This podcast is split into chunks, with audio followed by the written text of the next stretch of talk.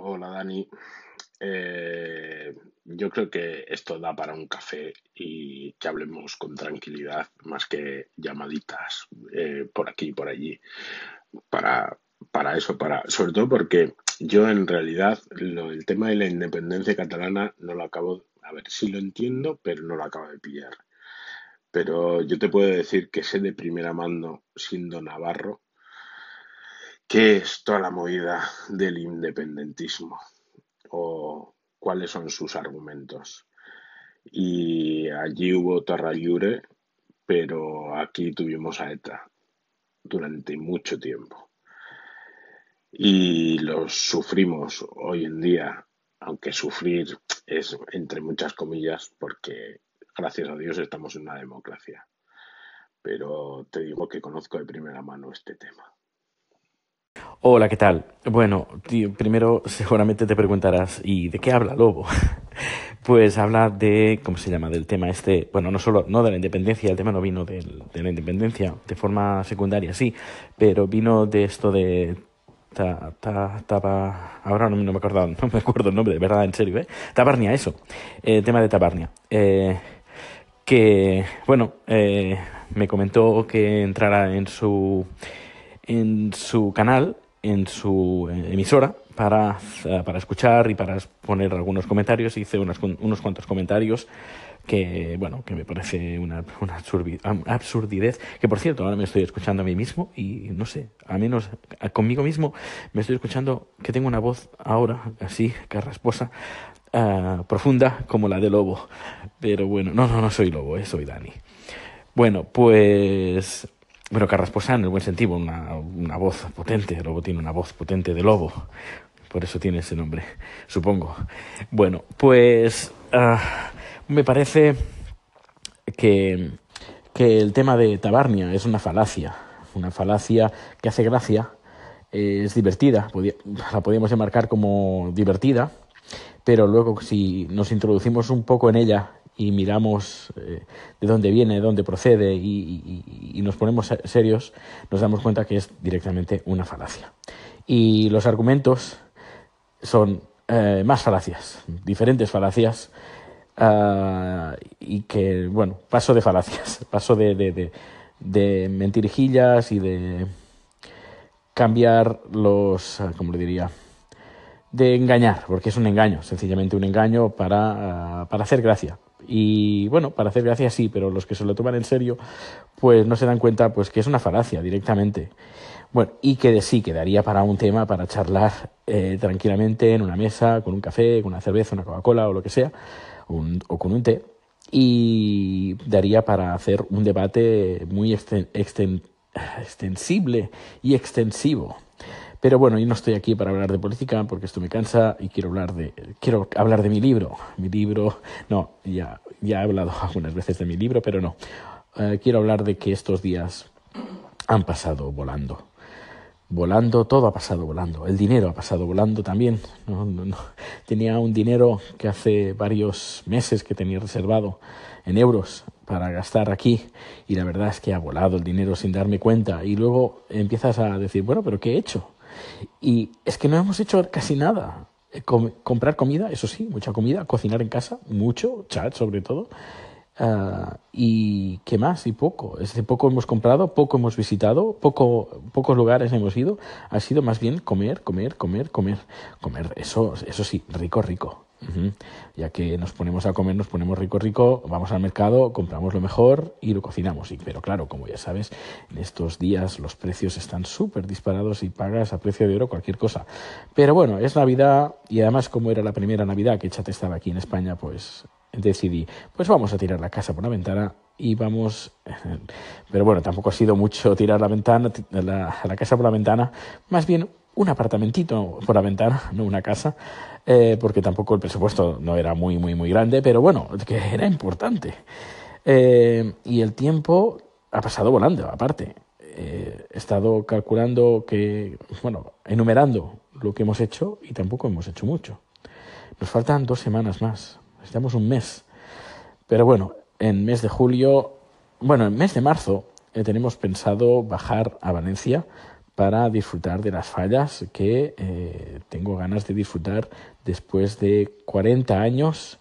¿40 años? No, menos, menos, menos, que digo yo de 30 años seguramente, o 35 años que no voy a las fallas. Y tengo ahí muy buenos amigos que cada dos por tres me dicen, bueno, cada año me dicen, Dani, este año te tienes que venir a las fallas. Yo, sí, sí, este año sí. ¿Y qué pasa? Pues llega el mes de abril o el mes de mayo y digo, sí, voy a ir a las fallas. Y luego digo, ostras, pero si es el mes de marzo. Bueno, el año que viene. Y así pues llevo, pues desde que estoy en Suecia, pues siete años.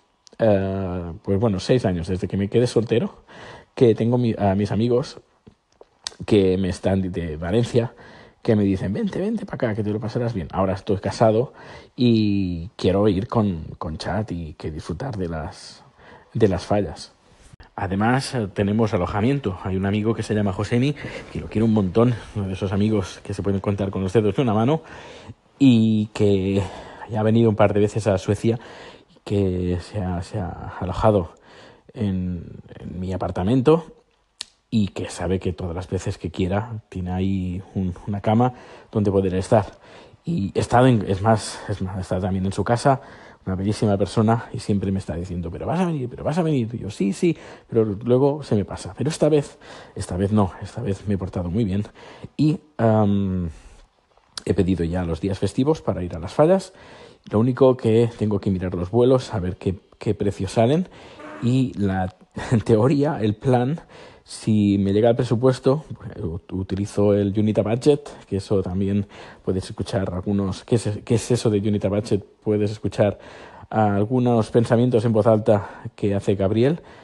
Eh, pues bueno, voy a mirar el presupuesto que tengo para viajes, que creo que sí que me llega, para ir a Valencia los dos en las fallas. Así que si cuando volvamos de Suecia el plan es comprar un par de billetes para ir a Valencia.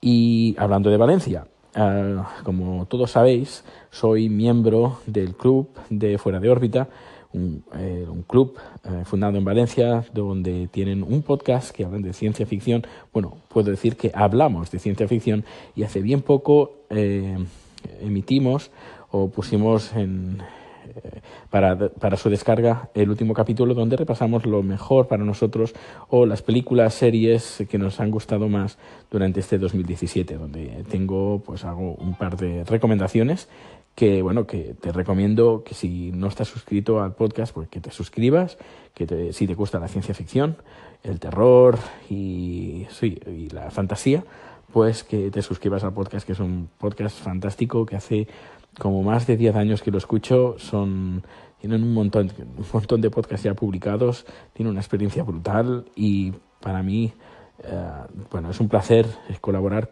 en este podcast, que bueno, que yo soy el último, el último de la cola en comparación con lo que ellos saben sobre ciencia ficción, sobre terror y sobre fantasía. Son, son unos verdaderos cracks todos. Y desde aquí, no sé si me escuchan, pero bueno, si me escuchan, un fuerte abrazo y darles muchas gracias por aceptarme ser miembro de, este fantástico club. ¿Qué más? ¿Qué más? Bueno, eh, voy a contar lo de Portaventura. a ver, lo de Portaventura estuvo bastante bien. Podía haber estado mejor. Lo único, una cosa, una cosa que me falló fue que, bueno, el tema de las colas, sobre todo el tema de las colas. Estamos en invierno, en teoría menos gente. Hicieron una oferta que hacían dos por uno en hotel, el alojamiento, y bueno, le invité a mi hermana y a su novio a pasar pues una noche en Portaventura. Te, te dan uh, pues dos días, dos pases de dos días de dos pases de, para ir al parque y luego te dan un pase para un día en el, en el parque de Ferrariland. El tema es que, bueno, no hay mucha gente si lo comparas con la gente que puede ir en verano. El problema es que luego todo lo demás va a medio gas. Luego hay varias atracciones que están cerradas, el tema de agua y todo, porque claro, no te vas a, mojar cuando a lo mejor estamos a 5, no a 5, pero 8, 9, 10 grados. Tampoco es plan de, mojarse. Sí, hay menos atracciones abiertas, hay menos gente, pero también hay menos personal. No solo eso, sino que eh, hacen que todo vaya a mitad de, a, la mitad. Es decir, si una, una atracción cabe en 24 personas, pues la ponen a 12 y luego cuando hay unas colas extensibles pues muy muy muy grandes pues luego sí lo hacen ponen 24 durante, durante unos minutos, una, unos pases, y luego otra vez a 12, para que siempre haya una cola larga y obligue a la gente que no quiera esperar en las colas para que compren el, compren el vale de, para saltarse las, las colas. Que eso que vale una pasta, la verdad, que creo que cuesta 60 euros el poderte saltar todas las colas con todas las veces que quieras. Si no, eh, te gastas 35 euros y te puedes saltar una vez la cola en las atracciones, unas atracciones señaladas. Eh, si a esto le sumas lo que cuesta la entrada, pues se te van a los 100 euros por el día, al día. La verdad, yo creo que es una pasta sabiendo que no vas a disfrutar todo el parque, eso para empezar. Eh, el horario es reducido y no sé, la verdad es que es una pasta. Luego el parque de Portaventura, no sé, me parece un poco, un poco anticuado ya. Mm, no, está como todo un poco viejo. No sé, a lo mejor es la sensación que me da. Que me da. Luego en la, la zona de, de, de, de, de Ferrari Land, bueno, me monté a las, esa estructura en forma de U donde vas a 200, 200 no, 180 kilómetros por hora, 185 kilómetros por hora, que está bien, está bien, la gente dice, ah, ahí no me montaría ni loco, voy a echar la última, la, la pota desde el nacimiento. Eh, a ver, tampoco, tampoco es tanto, ¿eh? me monté y dije, bueno, tampoco, tampoco te, te, va a dar un, infarto. Eh, coge tanta velocidad que te da la sensación de que vas en línea recta que no hay curvas, no hay ni subidas, ni hay ni bajadas. es decir, lo único, la sensación que te da que va deprisa. Y ya está y pasa en 10 minutos, no, ¿qué digo? 10 minutos, pasa en 10 segundos, eso. En 10 segundos ya has terminado la atracción. Muy, muy rápida, pero luego estás antes, pues a lo mejor eh, 30, 40 minutos, que es el tiempo que estuve. Que si vas a estar más tiempo, porque claro, eh, en teoría lleva bastante rapidito, eh, si estás más tiempo, como una hora, hora y media, como estuvimos para subirnos al Dragon Khan, para tres minutos, que es el Dragon Khan, o 10 segundos, como es esta atracción, pues la verdad es que hay que tener mucha paciencia, mucha, mucha paciencia.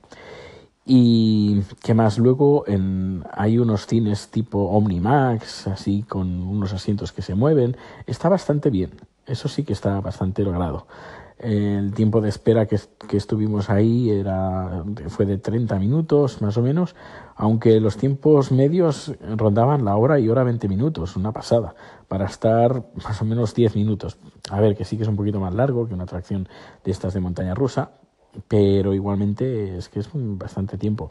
Hablando con mis padres me dijeron que en verano se acumulan colas de tres o cuatro horas, que, esto me parece una salvajada. Para esas cosas sí que vale la pena quizás será pagar el, el bar este para poderte saltar todas las colas. Y hablando de parques de atracciones, luego, claro, si me pongo a comparar con la Universal Studios en, en, en Los Ángeles, en Hollywood, que estuve hace creo que dos años, más o menos dos años y medio, eh, claro, no hay comparación, no hay comparación en absoluto. A ver, que el precio de entrada normal va de ciento y pico dólares, uh, con esto te entra la entrada al parque y también la entrada al recorrido por los estudios de la Universal, que eso está muy bien porque ves cosas, por, por ejemplo, como el parque, bueno, el parque, digo, la plaza de Regreso al Futuro, esa plaza, eh, y bueno, y calles emblemáticas y eh, estudios emblemáticos, por ejemplo, la casa de Psicosis también está ahí. E, es, es, está bastante bien hacer ese recorrido por lugares que si te gusta el cine, que son históricos y que, que te recordarán pe películas que, que, te gustan. Eso por una parte. Y vale ciento y pico euros, que sí que es caro, pero es que es algo único. Uh, tiene, tiene montañas rusas, no son muy espectaculares. Para montañas rusas espectaculares en, Los Ángeles o cerca de Los Ángeles, pues te tienes que ir a Six Flags, que está un poquito lejos. Uh, yo fui aquí de coche desde San Francisco, bajé desde San Francisco en coche y eh, pues sí que, está chulo, que vale, vale la pena. Lo único que también hay muchas colas y el tema de saltarte las colas ahí es caro también. Eh, en cambio, en cambio, en Universal Studios, yo eh, por internet antes de ir, encontré que había un ticket que se llamaba el, eh, bueno, el ticket VIP de Universal Studios, Y la verdad es que estuvo muy, muy, muy bien, muy bien. También, creo que alguna vez lo he dicho en este podcast, que me gustó tanto que incluso en casa, en el salón, tengo enmarcado el ticket del, de, ese, de ese recorrido, bueno, del, del Vale VIP de Universal Studios. Que es caro, sí, vale 300 euros, 300 eh, dólares, 310 o algo así, vale. Pero es que te entra la entrada del parking, eh, sí, el parking de todo el día. Luego te entra en desayuno en una sala VIP, lugar zona VIP. Luego tienes un pequeño autocar eh, con tu guía para, solo para VIPs. Luego te para en los estudios donde tú te puedes bajar, cosa que en el, en el barato, el ticket normal, no te puedes bajar. Además, eh, recuerdo que me pasé con mis propios pies por la plaza de Regreso al Futuro mientras los otros, los otros turistas que estaban en los autocares pues pasaban de largo haciéndole fotos a la plaza mientras nosotros estábamos ahí en medio. Que yo soy uno de ellos y me, y me cago en la madre que, ¿sabes? Estos ahí en medio y quiero hacer una foto sin gente en medio. Qué rabia. Me hubiera dado mucha, mucha rabia, pero no, yo pude pasearme por los estudios, además nos, llevamos, nos llevaron a un almacén donde tienen ahí todo el material que necesitan para hacer películas, es decir, tú, yo necesito sillas, pues te vas ahí, miras qué sillas quieras y te las llevas. Muebles, muebles y utensilios varios para películas y series. ¿Qué más? Eh, luego, a partir de eso, bueno, aparte, aparte atracciones varias en 3D con la camioneta, muy divertido. Además, pudimos incluso repetir si queríamos. Eh, las atracciones. Eh, el agua, toda el agua que queríamos durante todo el trayecto. Luego, eh, un poquito de atracciones del parque. Además, saltándonos todas las colas y además el guía que teníamos nos recomendaba las mejores posiciones para ver la atracción lo mejor posible. Aparte de solo, después de todo eso, nos llevaron a comer un salón especial solo para VIPs. Em, perdón por los gallos, que tengo la voz, como ves, estoy catarrao. Bueno, pues una buffet libre americano de estos con un montón de comida y de primera, muy muy rico, unos platos espectaculares con eh, grabado el, lema de Universal, eh, los vasos, bueno, espectacular, todo espectacular. Luego el guía estuvo como dos horas más, dos, tres horas más con nosotros, eh, llevándonos a más atracciones. Luego ya él se despidió y pudimos estar todo el día en el parque saltándonos las colas todas las veces que queríamos uh, y estando poniéndonos los primeros, etcétera, etcétera. Que, es decir, si empiezas a sumar todo lo que te gastas uh, teniendo lo mismo, te gastas muchísimo más separado, de forma separada, que comprando el, el ticket VIP. Así que vale la pena, vale la pena y además ya te digo, es algo único. Eh, pues bueno, pues nada, pues cierro aquí el podcast. Estoy en casa, mis padres han ido al cine y acaban de llegar, que han ido a ver Star Wars, que por cierto la tengo pendiente. A ver cuando llegas a Suecia la voy a ver. Hasta luego.